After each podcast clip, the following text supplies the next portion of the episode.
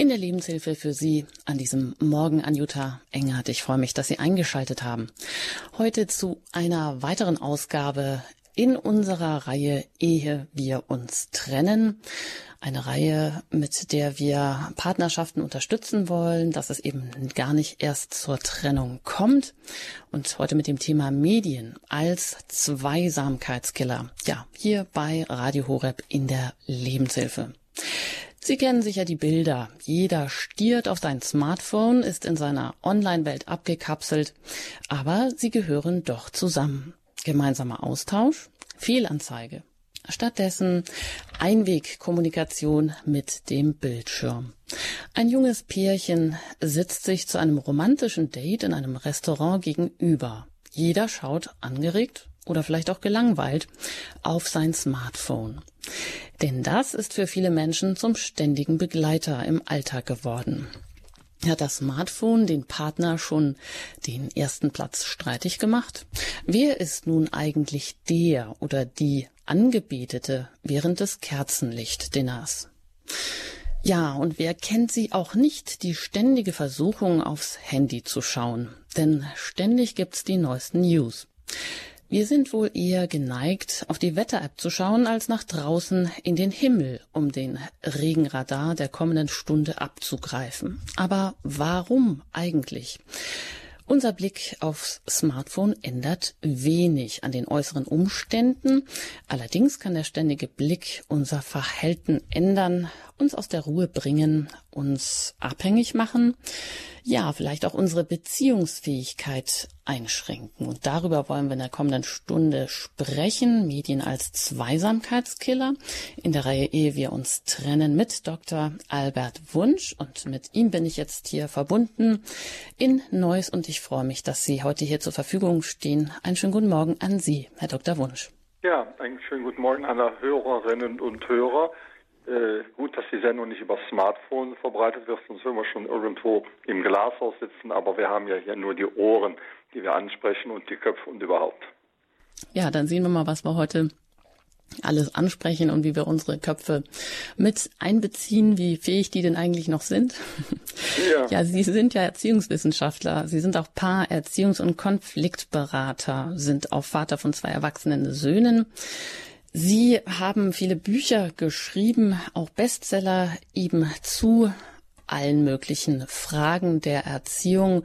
Und äh, ob es um Re Resilienz geht, um ein Titel ist auch die Verwöhnungsfalle oder ob es um Paare geht, Boxenstopp für Paare, die Spaßpädagogik oder wo bitte geht's nach Stanford, auch so ein Titel, die, den Sie geschrieben haben, ja, und Sie sind auch gar nicht so in den Ruhestand zu kriegen. Sie sind weiterhin aktiv, oder, Herr Dr. Wunsch? Ja, und wenn Sie jetzt meine Frau fragen würde, wird die sehr wahrscheinlich sagen, ein bisschen zu aktiv, aber wir haben auf jeden Fall noch den Stil, dass wir miteinander reden und das Smartphone für unsere Ehe und für unseren Alter fast keine Bedeutung hat.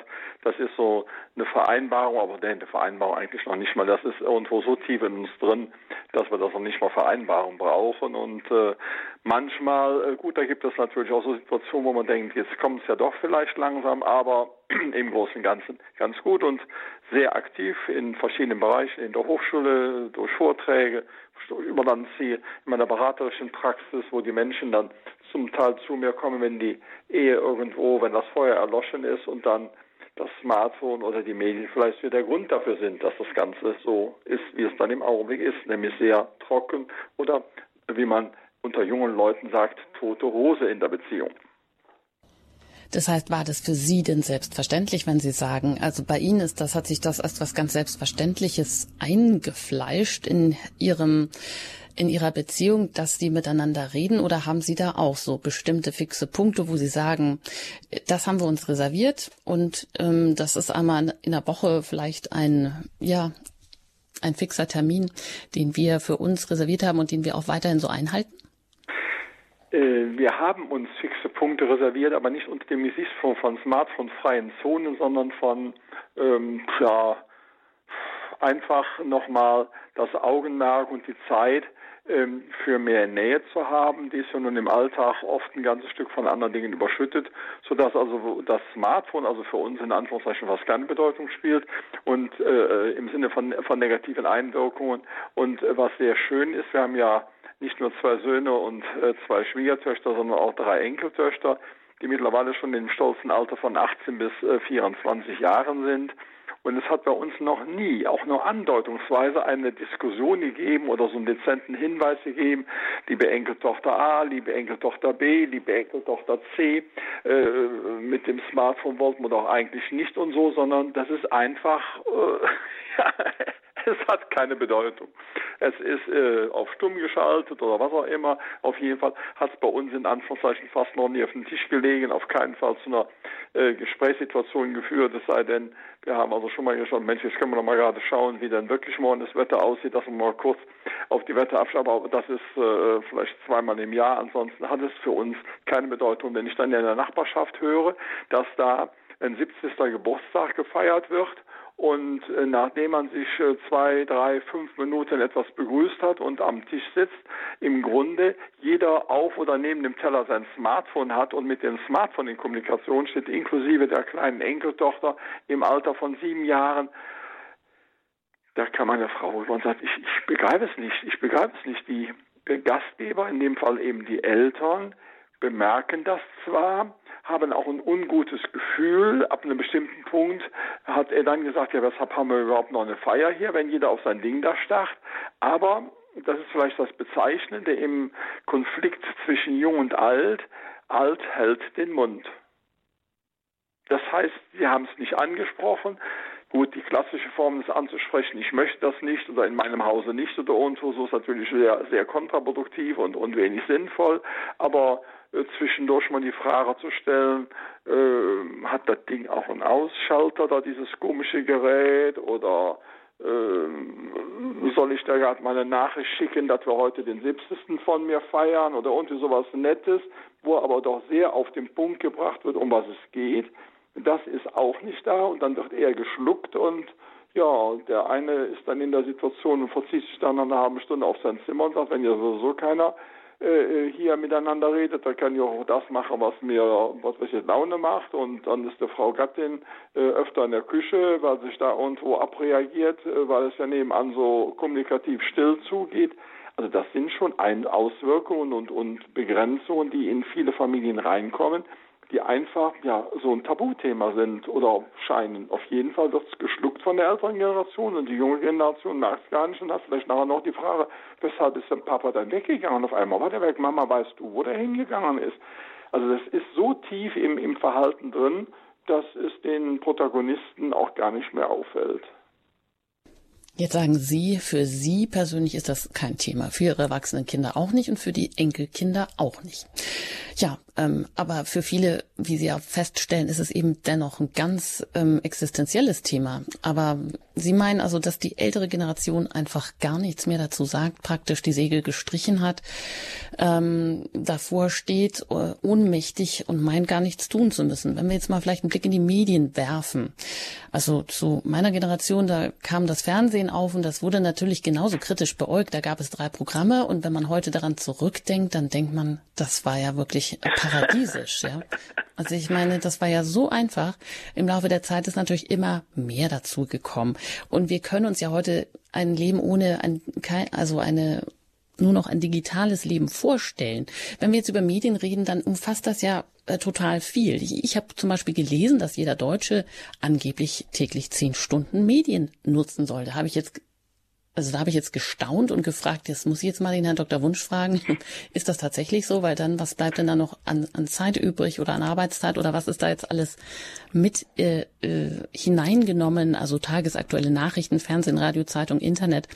Aber das kann doch eigentlich äh, nicht sein, oder?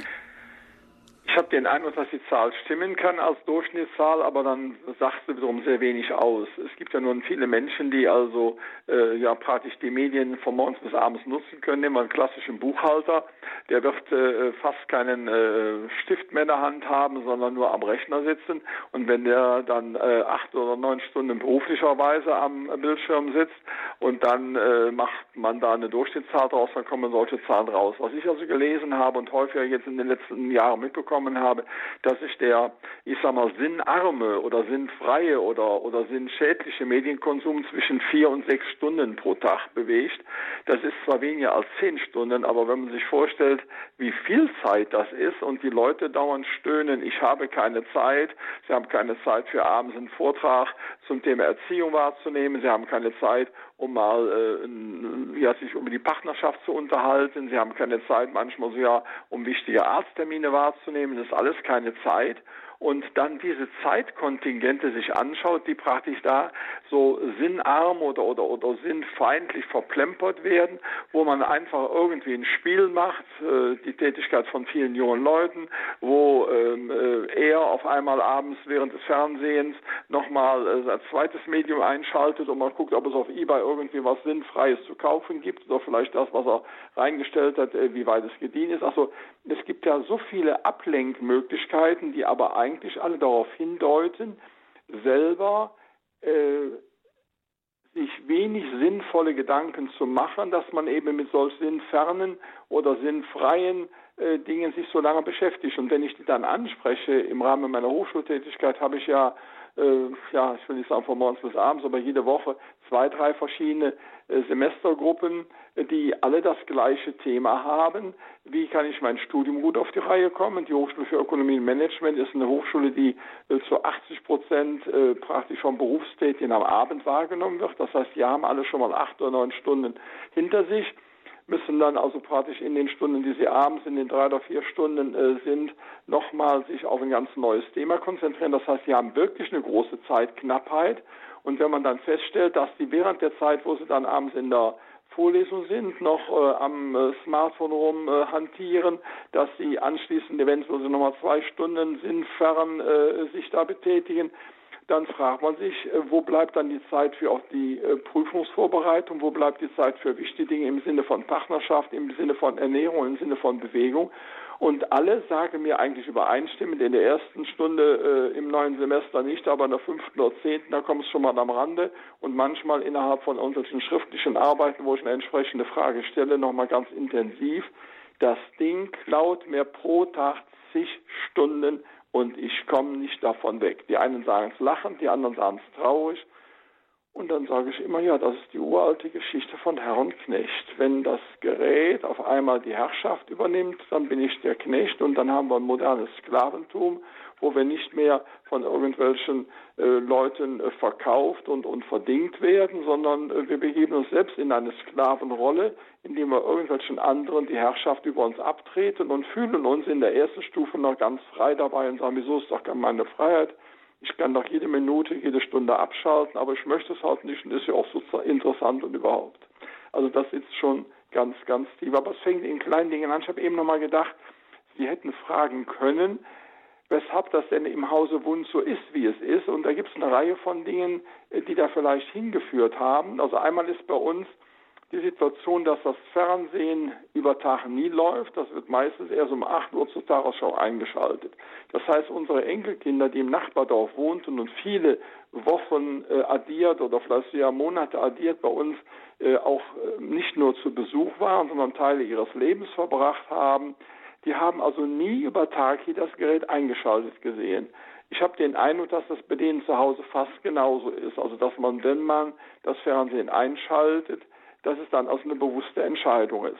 Und wenn man das also so erfährt, dann ist es ja fast normal, es eben auch weiterhin so zu machen, während in anderen Häusern, wo morgens als allererstes der Fernseher, am besten noch parallel das Radio eingeschaltet wird und man dann eben überhaupt erst in den Tag, äh, Tag starten kann, ist das ja ein ganz anderes, in Anführungszeichen mediales Aufwachsen auch für Kinder. Und es gibt eine sehr interessante Situation, wo unsere jüngste Enkeltochter damals, wo so sechs, sieben Jahre alt, irgendwann mal, als sie ein längeres Wochenende bei uns war, zu meiner Frau kam und sagte, Oma, wo ist denn bei dir die Fernbedienung? Das war irgendwann mittags oder nachmittags und so dann sagt meine Frau zu ihr, wieso willst du die Fernbedienung haben? Ja, ich möchte den Fernseher einschalten. Wir passen mal auf, die Reihenfolge bei uns wäre andersrum. Also als erstes mal wenn nicht die Frage, wo die Fernbedienung ist, sondern als erstes wäre die Frage, ich möchte heute Nachmittag gerne was schauen, darf ich den Fernseher einschalten? Aber, und dabei ging meine Frau auf Augenhöhe runter, jetzt sage ich dir mal was ganz Wichtiges. Bei uns wird das Fernsehen in der Regel abends um 20 Uhr eingeschaltet und sonst nicht. Da müsste was ganz, ganz Dickes irgendwie passieren. Und dass du das einschaltest, das würde dann wirklich selten sein, weil du normalerweise um die Zeit schon im Bett bist. Habe ich dir das jetzt genug erklärt oder soll ich es dir nochmal erklären, damit du nicht übermorgen wieder fragen musst? Dann hat meine Frau eine ganze Zeit gewartet, hat dann gemerkt, was in den Augen sich abspielt oder auch nicht. Und das Thema war nie mehr ein Thema. Und jetzt sage ich Ihnen dasselbe. Meine Frau hat dann anschließend unsere Schwiegertochter gefragt, wie kommt ihr auf so eine Idee? Und dann kam der relativ saloppe Hinweis, das nochmal sehr wichtig ist, auch für unsere älteren Zuhörerinnen und Zuhörer, bei der anderen Oma klappt's. Das heißt also, bei der anderen Oma hat es beim ersten Mal geklappt und dann hat sie es immer gemacht. Und die andere Oma hat sich dann schon mal mit meiner Frau unterhalten. Das die, ja, das kleine Ding, das mäht doch, was das will, da kann man sich ja ja nicht jeden wehren, das kütt einfach zu mir, mäht der, der, Fernbedienung an und ich muss wohl dann an tun. Und meine Frau sagt, und wieso hat dein Ding nicht auch einen Ausschalter, den du, ja, da, der, der, nee, nee, äh, äh, und da sind wir mitten im Bereich, Medienpraxis im Alltag. Und da bin ich noch mal ganz intensiv bei den älteren Zuhörerinnen und Zuhörern, weil es dummerweise einen Satz gibt, denke nochmal an mein Buch Die Verwöhnungsfalle. Und in dem Zusammenhang sagen dann oft schon mal die Älteren, die Großeltern, wir dürfen die Kinder verwöhnen. Das wirkt aber so schon als diktatorischer Satz, dass man da gar nichts gegen sagen darf. Und immer dann, wenn mir solche Menschen das sagen, da dachte ich, ach, interessant, habe ich noch gar nichts von gehört welcher Paragraph ist das, wo das beschrieben ist. Also ich hätte gern von Ihnen Informationen oder gibt es da irgendwo so eine Grundsatzanleitung für Großeltern, was die dürfen oder nicht dürfen. Ja, in der Regel wird es dann stimmen und still. Und ich sage im Anschluss, egal ob Großeltern, Eltern oder wer auch immer oder Erbtanten oder Patentanten, Unfug bleibt Unfug, Schädliches bleibt Schädliches und dass die Großeltern eventuell mal eine reine gerade Zahl sein lassen können äh, beim äh, punktuellen ins Bett gehen oder bei irgendwelchen anderen Dingen, okay, aber die grundlegenden Dinge müssen beibehalten werden, weil sonst das Kind die Erfahrung macht, die irreführende Erfahrung macht, interessant, da ist es so, da ist es so, wo ist es schöner, wo ist es weniger schön. Und du machst es nachher eben so, wie du es als interessant empfindest und da wirst du wahrscheinlich das Kind sich für den Fernseher Konsum entscheiden, wenn es nicht massive Gegenimpulse in der Zwischenzeit auch erfahren hat. Also es geht ganz schleichend und das erste Mal, wo das Enkelkind bei den Großeltern ist und das Smartphone auf den Tisch packt und da dann rumhampelt, da müssten die Großeltern sagen, ach, was ist das denn für ein Gerät? Und was ist? Ja, kennst du schon? Hat das Ding auch einen Ausschalter? Ja, ja, wieso? Ja, dann wird doch mal gut, du würdest probieren, ob das bei dir auch funktioniert. Denn ich möchte, wenn wir hier zusammen sind, eigentlich die Zeit mit dir verbringen. Du kannst mir auch mal was Tolles zeigen, was du vielleicht gemacht hast oder auf welche Fotos, die du gemacht hast. Aber dann machen wir dann anschließend das Ding aus und am besten, damit du nicht dauernd das Ding in der Tasche rumtreibst, legen wir das vorne in die Garderobe, in den Schrank und wenn heute Abend Mama und Papa dich holen, dann holen wir es wieder raus. Mhm.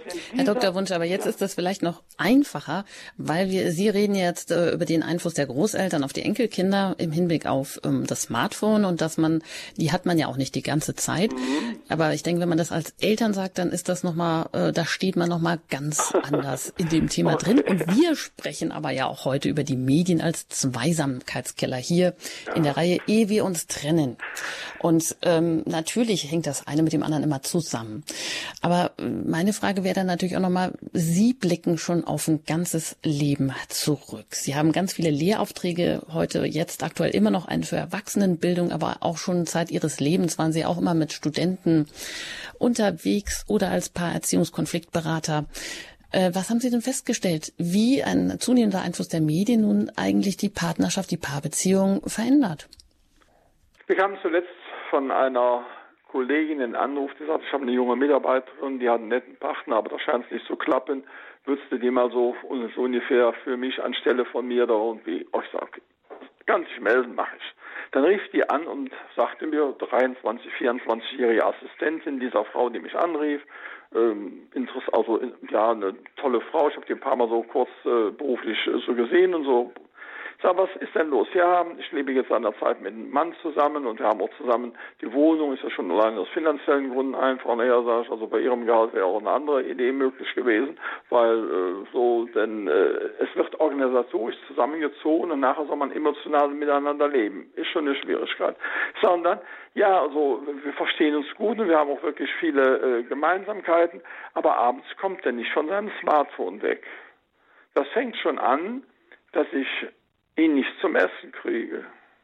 Das ist schön, das soll man dann einfach, äh, man dann am nächsten Tag für sich alleine konnte. Oder fragen Sie vorher nochmal nett, heute gemeinsames Essen kochen oder nicht? Ja, natürlich gemeinsames Essen kochen. Ja, also gemeinsames Essen kochen würde auch heißen gemeinsames Essen. Ja, ja, natürlich gemeinsames Essen. Ich sage, okay, dann will ich fragen, in welche Uhrzeit, von wann bis wann? Okay, wir planen also gemeinsame Essenszeit von 19.30 bis 20 Uhr ein. Ist das okay? Ja, ist okay ich gehe fest davon aus, dass in dieser Situation schon auf der anderen Seite ein bisschen irgendwie was passiert.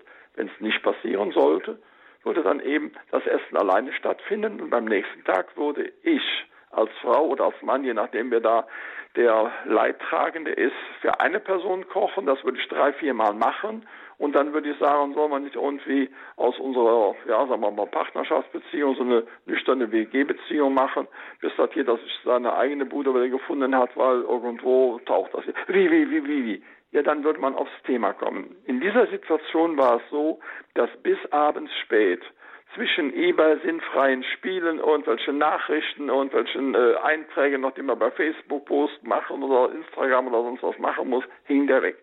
Das ist ich kann machen, was ich will. Ich sage genau, Sie könnten da im äh, atemberaubendsten äh, Kleidungsstück mit wenig oder mit viel nichts da stehen und er wird es noch nicht mal bemerken und Sie würden sagen, ja, was kann ich denn sonst noch machen? Ich sage, da die Wohnung Ihnen ist, haben Sie mir eben gesagt, gibt es eigentlich nur eins sagen Sie ihm, hätte die nächsten 14 Tage die Möglichkeit, sich eine eigene Wohnung zu nehmen. Ansonsten würden Sie ihm die Kündigung erteilen und Punkt. Ja, aber Herr Wunsch, so kann man doch nicht, so ist doch keine Konfliktlösung. Ich sage, nein, das könnte aber der Einstieg in die Konfliktlösung sein, dass Sie auf diese Art und Weise zum Ausdruck bringen, so geht's nicht. So, ja, so geht's, geht's nicht. Das Partnerschaften aus. Das ist auf jeden Fall schon mal eine Feststellung. Und ähm, wie wir feststellen, stimmt das wohl. Medien sind ein Zweisamkeitskiller, so auch unser Thema hier in der Lebenshilfe heute in der Reihe Ehe wir uns trennen mit Dr. Albert Wunsch. Er ist Erziehungswissenschaftler, Paarerziehungs- und Konfliktberater, Autor vielerlei Erziehungsbücher, die auch Bestseller sind.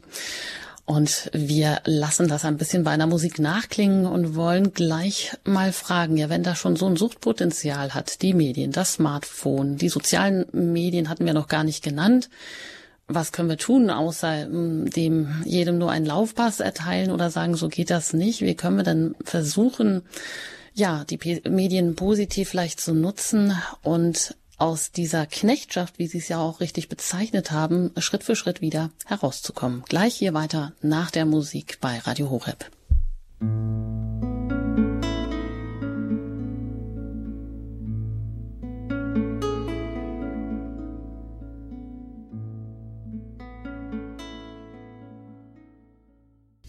Sie haben eingeschaltet in der Lebenshilfe bei Radio Horeb, ehe wir uns trennen. Das ist die Reihe heute mit dem Thema Medien als Zweisamkeitskiller. Ich bin Anjuta Engert und im Gespräch mit Dr. Albert Wunsch, Erziehungswissenschaftler, Paarerziehungs- und Konfliktberater.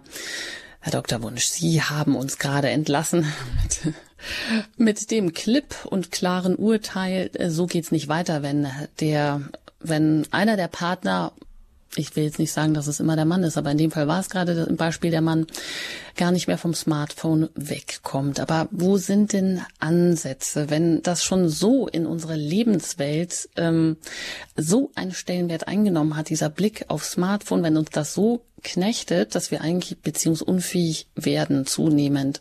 Ist das nur ein Problem der jüngeren Generation und wie kommen wir denn da schrittweise wieder raus, Herr Dr. Wunsch? Ja, Der erste Klick sollte sein, so geht es nicht weiter, nicht unbedingt an den Partner oder die Partnerin gerichtet, sondern an, an uns selbst auch. Denn äh, die äh, eigene äh, Medienabhängigkeit ist ja bei den meisten auch recht groß. Und in dem Augenblick, wo wir diesen Schritt schon mal gemacht haben, okay, ich muss merken, es geht so nicht weiter. Das ist genau wie bei anderen Süchten, solange der Alkoholiker sagt, ich habe festgestellt, ich kann jederzeit sofort aufhören. Ich habe vergangene Woche nochmal für drei Tage einfach von jetzt auf gleich aufgehört und so weiter. So lange belügen sich die Menschen selbst. Das, was notwendig ist, das Suchtpotenzial, das Gefahrenpotenzial erkennen und dann das ist ja das Tolle, dieses selbe Gerät, kleines Smartphone, hat ja nicht nur eine unwahrscheinliche Möglichkeit, uns zum Knecht zu machen, sondern eben hat ja auch die Möglichkeit, uns zu dienen. Und in dem Augenblick, wo ich morgen nach München fahren will und heute schauen kann, wie die Zugverbindungen sind, wie in München das Wetter ist, wo ich vielleicht noch ein Museum erwischen kann, für nach meinem Abendtermin reinzuschauen, ob ich eventuell in München äh, ins Theater gehen kann. Da ist ja genau die umgekehrte Rolle. Eigentlich hat, soll das Gerät ja die Möglichkeit bieten, uns zu dienen. Dafür müssen aber klare Regeln bei mir selbst existieren. Okay, wenn es mir dient, gehe ich rein, ansonsten nicht. Und in dem Augenblick, wo Menschen in der Partnerschaft zusammenleben, müssten die eigentlich, bevor sie einen Mietvertrag machen und, und irgendwelche anderen Dinge organisatorischer Art klären, müssen Sie sagen, ja, die Gretchenfrage. Und wie hast du es mit dem Smartphone-Konsum? Hast du den Eindruck, da müssen wir noch eine Klausel in unsere Vereinbarung reinbringen oder geht das so? Und dann müsste dann eigentlich müsste klar sein, dass sich jedes Paar, ob es nun frisch zusammenzieht oder seit 20 Jahren schon äh, zusammenlebt und jetzt aber das irgendwie neuerdings zum Problem geworden ist durch irgendwelche äußeren Anlässe oder Ereignisse, müsste geregelt werden meinetwegen meine Empfehlung an alle Paare, abends um 8 Uhr hat das Smartphone Pause, kommt in eine Kiste in den Flur äh, neben äh, den Schuhen und äh, dem Regenschirm, wo man also alle seine Sachen deponiert, um die am nächsten Morgen rauszuholen und holt dann das Smartphone am nächsten Tag nach dem Frühstück raus. Jetzt kann es sein, dass es irgendwelche Menschen gibt, die sagen, 20 Uhr ist zu früh, okay, dann müsste aber 22 Uhr spätestens der Punkt sein, wo das da ist. Und äh, in einer Familie ist das äh, so auch mit den Kindern nachher gemacht worden. Das heißt, in dem Augenblick, wo manche Kinder in einer solchen Familie heranwachsen, da wollen die Dreijährigen, die vielleicht ein Smartphone aus Holztäfelchen bekommen, damit sie auch was zu wischen haben, die werden anschließend kommen und sagen, Papa, darf ich, muss ich meinen Smartphone, was ja für ihn, für das Kind genau dasselbe Gerät ist, auch da reinnehmen. Das heißt, das Kind wird stolz sein, das eigene Brettchen mit den entsprechenden Punkten und der Mini-Bildschirm, was so aussieht wie ein Smartphone, auch dabei zu legen. Um diese positive Gewöhnung geht es, um das zu machen. Denn wenn das nicht um 22 Uhr spätestens da ist, liegt es in der Regel anschließend noch auf dem Nachtschränkchen. Doch super toll. Dann sagen wir einige, da ist auch mein Wecker eingebaut. Ja, also es gibt auch Wecker für 3,50 Euro, die kann man sich neben sich stellen lassen. Die sind aber kein Smartphone, die haben auch keine Strahlung, die haben auch kein blaues Licht, was also uns den Nachtschlaf kostet. Und die haben auch keine Geräusche, die nachts beim Nachladen immer wiederum draufkommen. Also auf dem Nachttisch hat ein Smartphone für konsequente Menschen nichts zu suchen. Denn wenn es auf dem Nachttisch liegt, und jetzt gehe ich mal eine Stufe weiter, im Sinne der Zweisamkeit und einer von beiden oder beide den Eindruck haben, dass heute Abend eine gute Kuschelzeit wäre und dann immer das Ding da irgendwelche Geräusche von sich gibt und dann er oder sie immer noch mal drauf guckt, wer ist es denn und könnte es gerade der Chef sein oder der beste Freundin oder irgendwelche Nachrichten oder von ihr das ist ja eine Katastrophe. Also es muss raus aus dem Leben, um es dann eben auch in den Zeiten, wo man es braucht, wiederum nutzen zu können. Eine zweite Regel müsste sein, in allen Häusern, ob mit oder ohne Kinder, zu den Essenzeiten hat das Ding auch Pause. Entweder wird es auf, auf stumm geschaltet, den Flur abgelegt, damit also gar nicht erst die Versuchung da ist, und das nächste wäre zum Beispiel auch jetzt für Eltern mit ihren Kindern, die ja immer in der Doppelfunktion sind. Einmal sind sie Paar für sich, aber gleichzeitig sind sie auch immer in der Erziehungsrolle.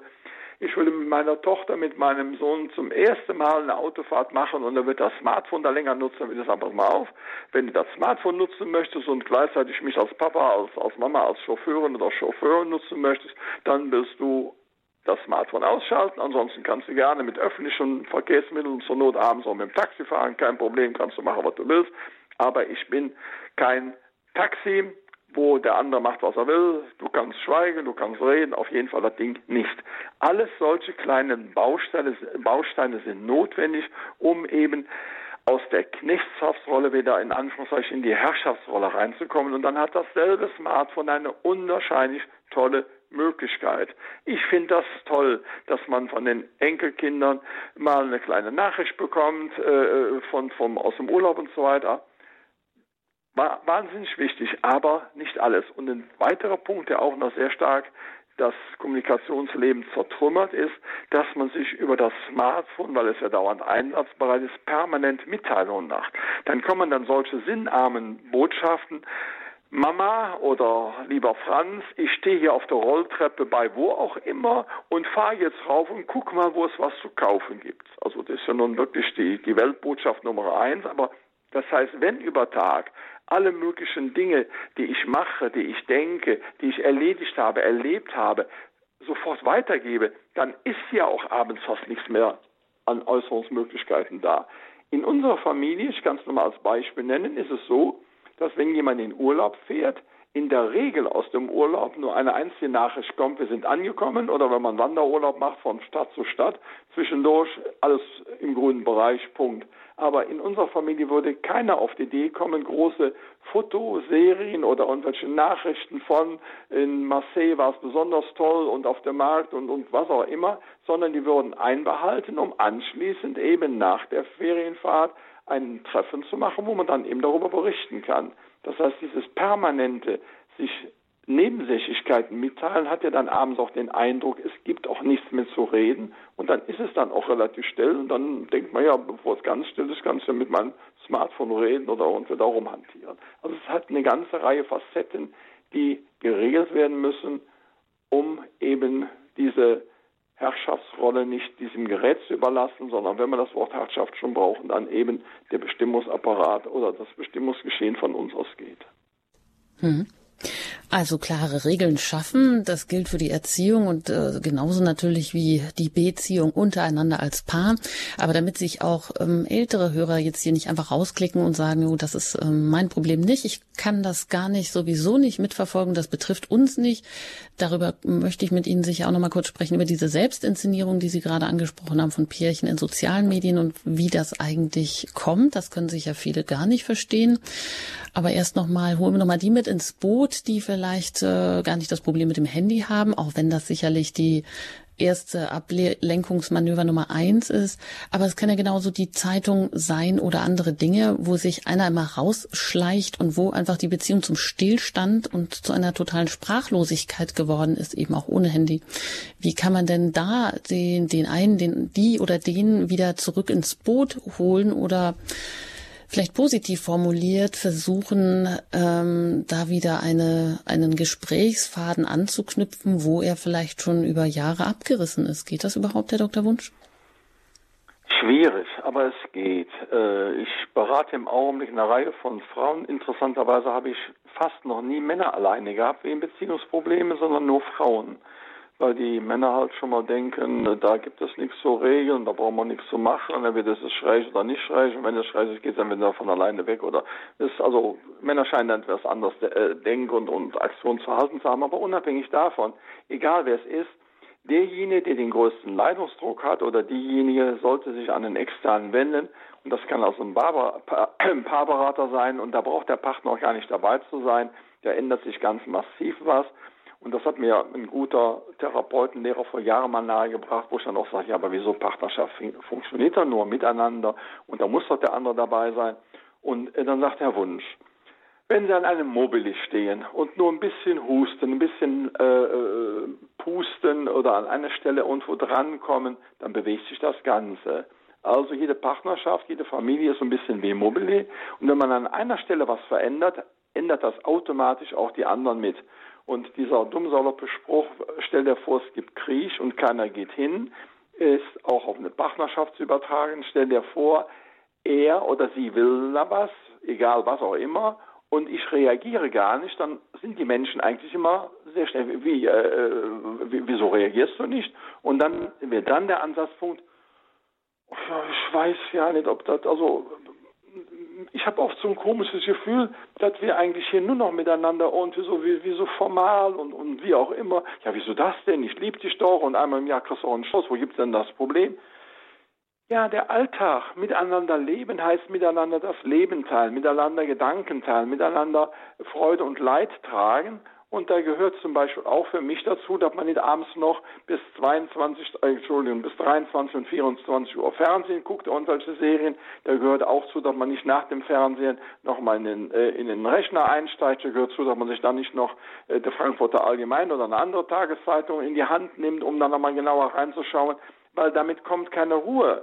Ich habe ein paar Mal gehabt, wo sie sagte, Herr Wunsch, wenn mein Mann abends nach dem Fernseher irgendeine Zeitung in die Hand nimmt und ich hatte vor den Eindruck, der Film war so ein bisschen äh, nett und da hätte auch vielleicht ein bisschen Kuschelsituation entstehen können und auf jeden Fall eine gewisse gedankliche und räumliche Nähe und der nimmt nur die Zeitung in die Hand, dann ist das für mich so, als wenn mich einer in die kalte Dusche stellt. Da ist nichts mehr, dann kommt nämlich bei mir an, dem ist die Atmosphäre, die gerade entstanden ist, entweder gar nicht aufgefallen oder sie ist ihm so unwichtig oder ich bin ihm so unwichtig, dass es keine Bedeutung hat oder aber auch eine Variante, die hat Emma dann nachher gesagt, ja Wunsch, äh, ja, ich, ich kann da umschalten, also wenn ich da fünf Minuten, zehn Minuten nochmal in die Zeitung reingucke, das hat nichts damit zu tun, dass ich da nicht äh, äh, ganz nah an der Situation anknüpfen kann, an der ich vorher war oder die wir vorher waren.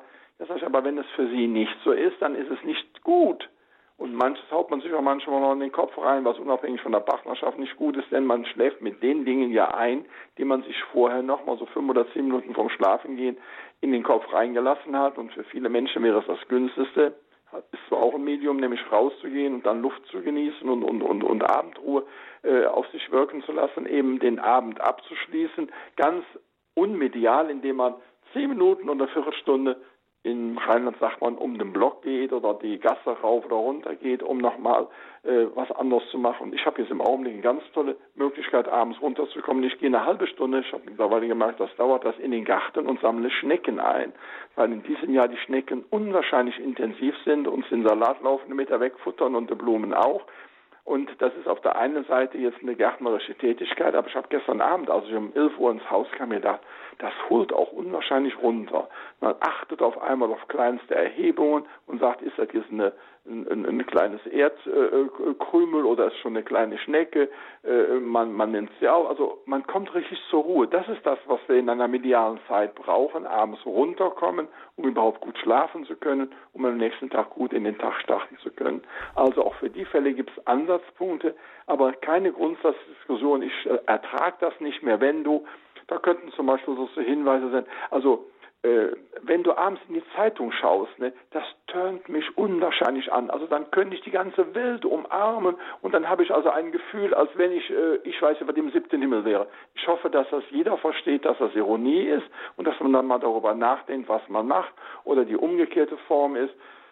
Ja, abends fände ich ja schon mal schön oder ab und zu oder öfter oder vielleicht auch immer, wenn es so und so sein könnte, weil manchmal ist der andere so in seinen eigenen Gedanken drin, dass er gar nicht weiß, wie der andere tickt oder die andere tickt und da macht man schon mal so einen, so einen netten Hinweis, um es zu machen. Oder dann eben aus eine dritte Variante möglichst äh, äh, die äh, Anti-Zeitung abends nicht in der Nähe äh, des abendlichen Sitzplatzes zu legen, sondern durch Zufall irgendwo eine etwas entferntere Ecke, um also diese äh, Gelegenheit des Zugreifens geringer zu haben, weil wir ja auch ganz intensiv auf Dinge reagieren, weil sie einfach da vor uns liegen, inklusive Smartphone. Und wenn sie es gar nicht im Zimmer sind, würden wir das Ding auch wesentlich weniger nutzen.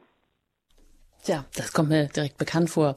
Der Gartentipp, der Gartentipp jetzt, da abends noch mal Schnecken sammeln zu gehen.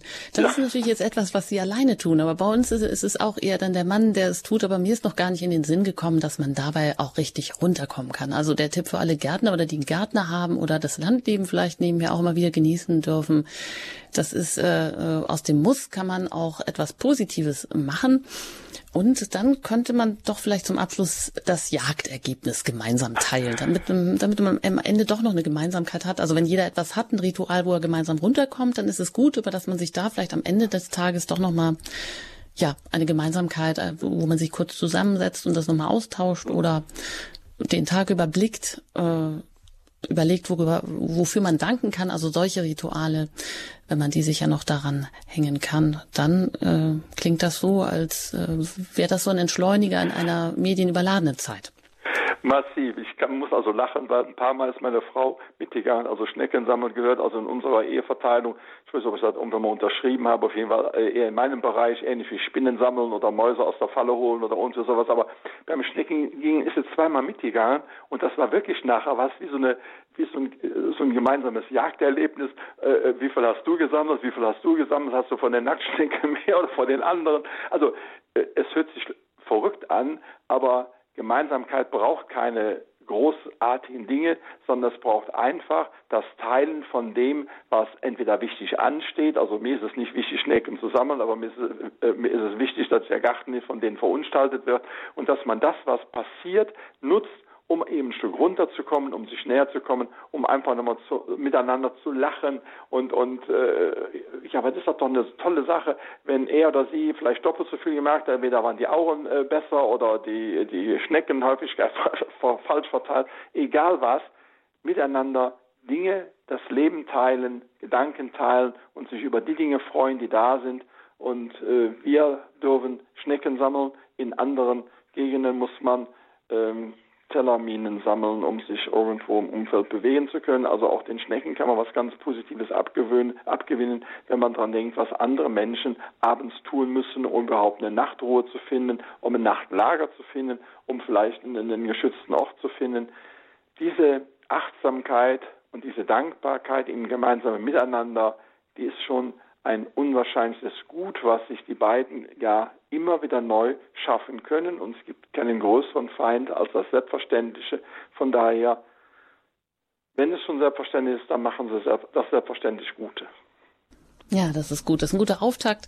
Ja. Einfach vielleicht noch, ähm, äh, ja, der Kreativität, es sind da ja auch gar keine Grenzen gesetzt. Und ähm, ja, wenn Sie so sagen, dass es geht eigentlich darum, das ganz normale Leben zu teilen und da wieder achtsam und dankbar, neu achtsam und neu dankbar zu sein, dann kann daraus viel Positives erwachsen. Also es muss nicht das Außergewöhnliche sein, es muss nicht jetzt irgendwie das Date da so und so sein, sondern einfach erst mal hingucken, was ist eigentlich, was steht an und wo können wir uns gegenseitig auch unterstützen.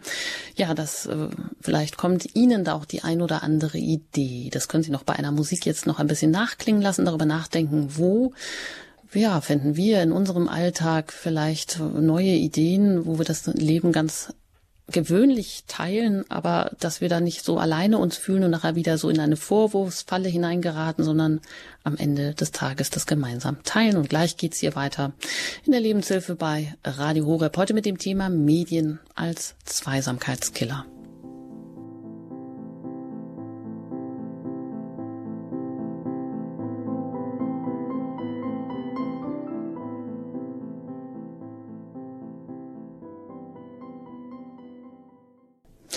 Sie haben eingeschaltet in einer weiteren Ausgabe der Reihe Ehe wir uns trennen. Ja, Medien als Zweisamkeitskiller. Da bin ich im Gespräch mit Dr. Albert Wunsch. Er ist Erziehungswissenschaftler, Paarerziehungs- und Konfliktberater, Buchautor und hat äh, auch jetzt immer noch Lehraufträge für Erwachsenenbildung an verschiedenen Fachhochschulen, Universitäten gehabt und hat sie immer noch. Ja, und wir wollen heute oder jetzt auch nochmal blicken auf das, ähm, auf das Handy und auf das Smartphone und wie es uns ablenkt. Da haben wir, haben Sie schon viel dazu gesagt. Aber heute gibt es ja auch vor allem diese Selbstinszenierung von Pärchen in sozialen Medien. Ähm, jedes zweite Paar angeblich unter 30 teilt Pärchenfotos, zum Beispiel auf Instagram, mit seinen Followern. Ich glaube, viele Ältere verstehen das vielleicht überhaupt gar nicht. Und was steckt denn eigentlich dahinter, Herr Wunsch, dass äh, das so praktiziert wird? Ja, je weniger selbst in uns steckt oder je, wenig, je weniger ich mir meines Selbst bewusst bin, man sagt das deutsche Wort Selbstbewusstsein, also je weniger ich bewusst bin, dass ich ein Selbst habe und eigentlich zufrieden damit leben könnte, je stärker muss ich es herausstellen. Das heißt, die Selbstinszenierung ist eigentlich immer ein Zeichen dafür, dass ich mit meinem eigenen Selbst unzufrieden bin oder äh, nur eine sehr begrenzte Zufriedenheit habe, aber nach viel, viel mehr strebe. Und jetzt bietet sich da eben ähm, diese, äh, diese, äh, bieten sich diese Medienplattformen an über den tollen äh, Follower-Hinweis, boah, das sind ja viele, die stehen hinter mir. Also, die bejubeln mich, die sagen, du bist toll. Äh, äh, ja, die geben mir also praktisch einen, einen Auftrieb, die geben mir ein Selbstgefühl. Aber sie können es nicht, weil es ja nur medial ist. Das wirkliche Selbstgefühl kann nur entstehen, wenn ich in meinem Selbst was mache und wenn mir ein Mensch der mir nahe steht, mir auch Bestätigung und Rückmeldung gibt. Und ich habe das mal süß gefunden, als irgendwo sechs oder achtjährige untereinander eine Freundschaftsvereinbarung trafen und dann sagte der eine zum anderen, also ich will dein Freund sein, mit das in dem Alter schon mal manchmal von der Sprache her gut. Dann sagte der, aber ein echter, nicht so einer von Facebook. Das fand ich irre, ein echter. Also, der Mensch ist, ist nicht digital, sondern der Mensch ist analog. Das Gefühlsempfinden ist analog, mein Wertempfinden ist analog, mein Herz schlägt analog, der Mensch ist analog. Und das Mediale ist ein, eine Scheinwelt, denn in dem Augenblick, wo jetzt meinetwegen dieser äh, diese Frau oder dieser Mann oder dieses Pärchen hat da irgendwie so und so viele Follower hat, in dem Augenblick, wo einer von den beiden ausfällt, wegen Krankheit, äh, wegen Tod, äh, wegen einem Krebsleiden, Herzinfarkt. Da sind die Follower auf einmal gar nicht mehr da, weil die Follower ja nur dann da sind, wenn man also jetzt hier eine tolle reißerische Mitteilung hat. Und selbst wenn sie in dem anderen Fall noch da wären und irgendwelche Beileidsbekundungen oder Mitleidsbekundungen von sich geben, real helfen Sie mir nicht. Ich gebe mich in eine Scheinwelt hinein. Da gibt es eine schöne Formulierung. Es ist eine als ob Welt, als ob ich wer wäre, als ob ich Freunde hätte, als ob ich irgendwo Ansehen hätte. Aber das wirkliche Ansehen bekommt man, indem man selber spürt, das sind Menschen, die stehen zu dir, die sind dir nahe, die geben dir positive Rückmeldungen und alle Selbstinszenierung in den Medien ist im Grunde ein Schein, der in eine Wahnsinnsabhängigkeit führt. Denn stellen Sie sich mal vor, da hat sich ein Bärchen, hat also Follower von 500, von 1000, von 5000 und dann haben die beiden irgendwie was falsch gemacht, dann sind die auf einmal alle weg. Dann ist ja praktisch in Anführungszeichen deren Selbstbewusstsein abhandengekommen. Dann bleibt ja nur noch ja, äh, die Frage, wie kann ich möglichst schnell aus dieser Szene oder aus dem Leben rauskommen.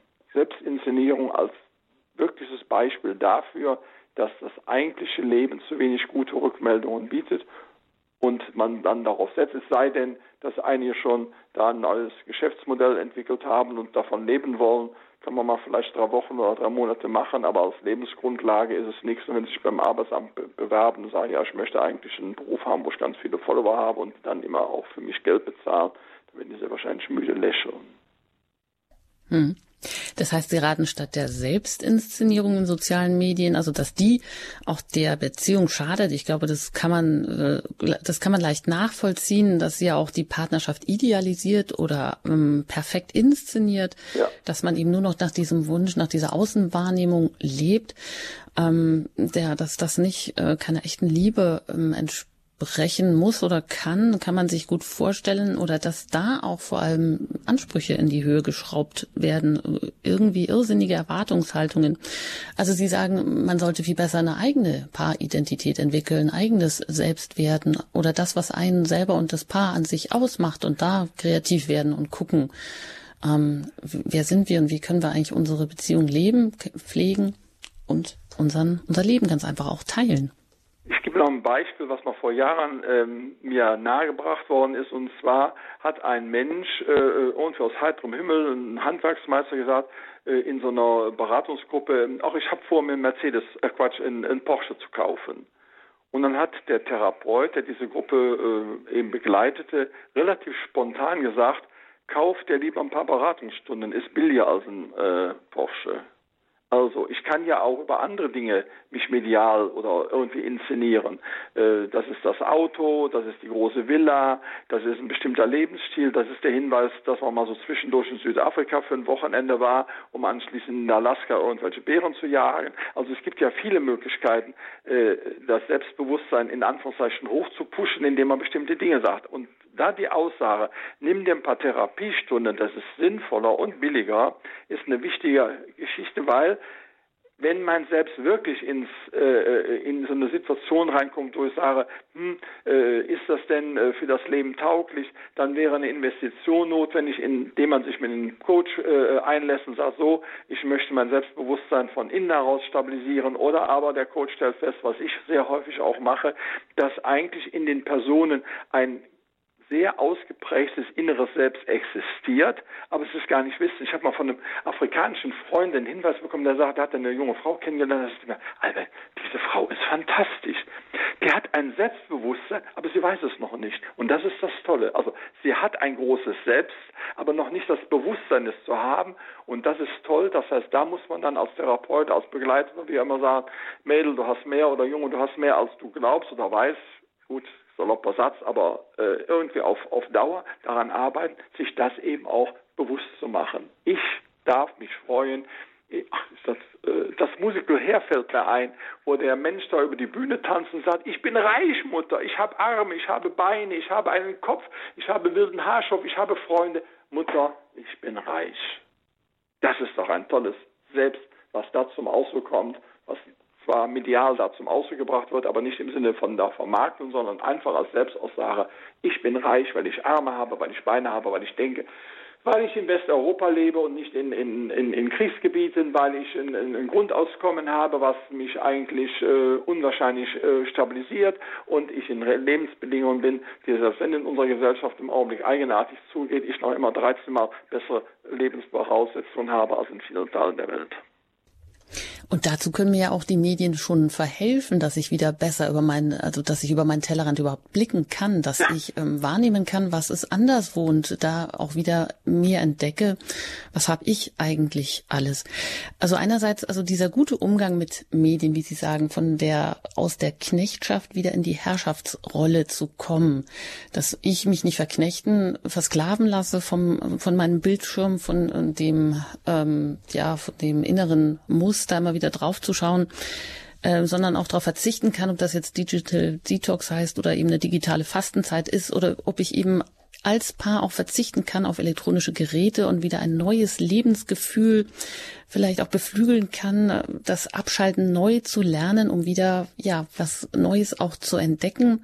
Da abschließend die Frage an Sie, Herr Dr. Wunsch, wie können Paare offline wieder mehr Zeit für ihre Beziehung gewinnen und das online dann auch eben aber, ja, mit den Vorteilen, die es bietet, auch zu nutzen? Viele Hörerinnen und Hörer von Radio Horab haben ja doch eine etwas intensivere Glaubensbeziehung. Wir bräuchten eigentlich nur die Dinge, die in äh, dem normalen äh, christlichen Jahresrhythmus existieren, wieder ernst zu nehmen. Wir könnten die Fastenzeiten als ja, als Online-Seiten nutzen und unserem Freundeskreis sagen, also hier in den vier Wochen vor Weihnachten, wir möchten das Weihnachtsfest ein bisschen intensiver erleben, ist, sind wir medial nur, was weiß ich in bestimmten Zeiten oder nur per äh, Mail oder irgendwas erreichbar. Auf jeden Fall über Smartphone haben wir vier Wochen Pause. Dasselbe kann man nochmal vor Ostern machen. Die Ferienzeit kann man auch nutzen, um dann runterzukommen, indem man nicht dauernd alle möglichen Leute anschreibt. Da wir in einer Welt leben, wo es keine Gesetze gibt, die das regeln, gibt es also nur die eine Möglichkeit, ich bin mein eigener Gesetzgeber oder Veranlasser und sage, so will ich es machen. Und ich habe vergangenes Jahr von einer jungen Frau die Mitteilung bekommen, dass sie ihrem Freundeskreis gesagt hat, innerhalb der Fastenzeit sei sie also komplett offline. Und dann haben die gesagt, das schaffst du nie und überhaupt und alles. Und das hat sie auch, können wir mal gucken. Ja, und sie hat es geschafft. Sie hat eine gute Freundin gehabt, die hat sie gesagt, wenn du irgendwelche wichtige Nachrichten äh, mal hast, wo du den Eindruck hast, die sollten auch an mich gelangen, äh, dann ruf mich bitte an. Aber auf jeden Fall, ich habe die gesamte Zeit das Smartphone ausgeschaltet, in der Ecke legen, wie auch immer. Und die sagte anschließend, ich habe ein total neues Lebensgefühl bekommen. Ich habe die Welt wieder anders gesehen. Ich habe meine Freundschaft auch wieder anders gesehen, indem man dann eben Zeit miteinander verbringt und nicht Zeit miteinander äh, äh, ja, digital rumkommuniziert. Das wäre also jetzt nochmal der Abschlusstipp, den ich allen geben könnte. Schaffen sich diese Zeiten, schaffen sich diese digitale Entgiftung, dieses digitale Fasten selber und Sie werden merken, das gibt ganz neue Möglichkeiten, die Welt, den Partner, die Partnerschaft und die eigene Familie zu sehen. Mhm. Und weil wir auch viel über Erziehung geredet haben, ist nicht der Vorteil der Paarbeziehung auch der, dass, mm, dass wir bei dem Unternehmen nicht alleine dastehen, sondern dass wir uns eigentlich gegenseitig unterstützen können, wenn es denn so wäre, dass wir schon eigentlich so, ja, in so einer gewissen Abhängigkeit drinstecken. In Amsterdam gibt es die äh, große Unibibliothek und während der ähm, Prüfungsphase muss man da, wenn man da reingeht, sein Smartphone abgeben. Man kann immer nur von Viertel bis ganz rein und in der Zwischenzeit ist das Ding weg und abends gehen die Leute entspannt nach Hause, weil sie gemerkt haben, sie haben was geschafft. Das heißt also, diese Voraussetzungen müssen wir uns schaffen und dann haben wir eben auch gute Voraussetzungen, wiederum insgesamt stabiler im Leben zu stehen. Ja, wunderbar. Das nehmen wir jetzt als Wort zum Abschluss und nehmen es hoffentlich auch mit ins Leben heute hinein. Ein herzliches Dankeschön an Sie, Dr. Albert Wunsch, dass Sie sich die Zeit genommen haben, dass Sie heute hier gesprochen haben zum Thema Medien als Zweisamkeitskiller in unserer Reihe, ehe wir uns trennen. Und an dieser Stelle noch der wichtige Hinweis für Sie. Sie haben die Möglichkeit, jetzt auch direkt noch zum Hörer zu greifen unter der Hörernummer und dort dann das Kompetenzteam zu erreichen, die Ihnen auch mit ganz persönlichen Fragen in der kommenden Stunde noch weiterhelfen können. Das ist dann eben nicht ähm, on air, sondern Sie sind da direkt im Einzelgespräch dann ähm, einem Kompetenzteam zugeschaltet und das erreichen Sie unter der 089 517 008 008. Ich wiederhole nochmal, Sie haben jetzt die Möglichkeit, unter unserer Hörernummer ein Kompetenzteam zu erreichen zu den Fragen, die Sie jetzt persönlich noch haben, zu Medien als Zweisamkeitskiller in unserer Reihe vor allem, ehe wir uns trennen. Also es geht hier wirklich auch um Paarbeziehungen. Und Sie erreichen dieses Kompetenzteam unter der 089 517 008 008. Ein herzliches Dankeschön an Sie, Herr Dr. Wunsch, und ich sage Ihnen auf Wiederhören. Auf Wiederhören, alle Hörerinnen und Hörer. Ja, und eben, wenn Sie vielleicht nicht alles mitbekommen haben, was äh, Sie jetzt, was heute, was wir heute besprochen haben, dann können Sie immer bei uns bei Radio Horeb in der Mediathek noch einmal nachhören, was Sie verpasst haben oder die eine oder andere Sendung sich herunterladen im Podcast und nochmal anhören. Und da finden Sie natürlich auch alle weiteren Hinweise. Im Programm sind auch immer Hinweise gegeben zu Literaturhinweise, Adresshinweise zu unseren Referenten. Also auch da werden Sie fündig unter dem Info-Button. Ich danke für Ihr Interesse, fürs Zuhören und wünsche Ihnen noch einen gesegneten Tag. Am Mikrofon verabschiedet sich Anjuta Engert.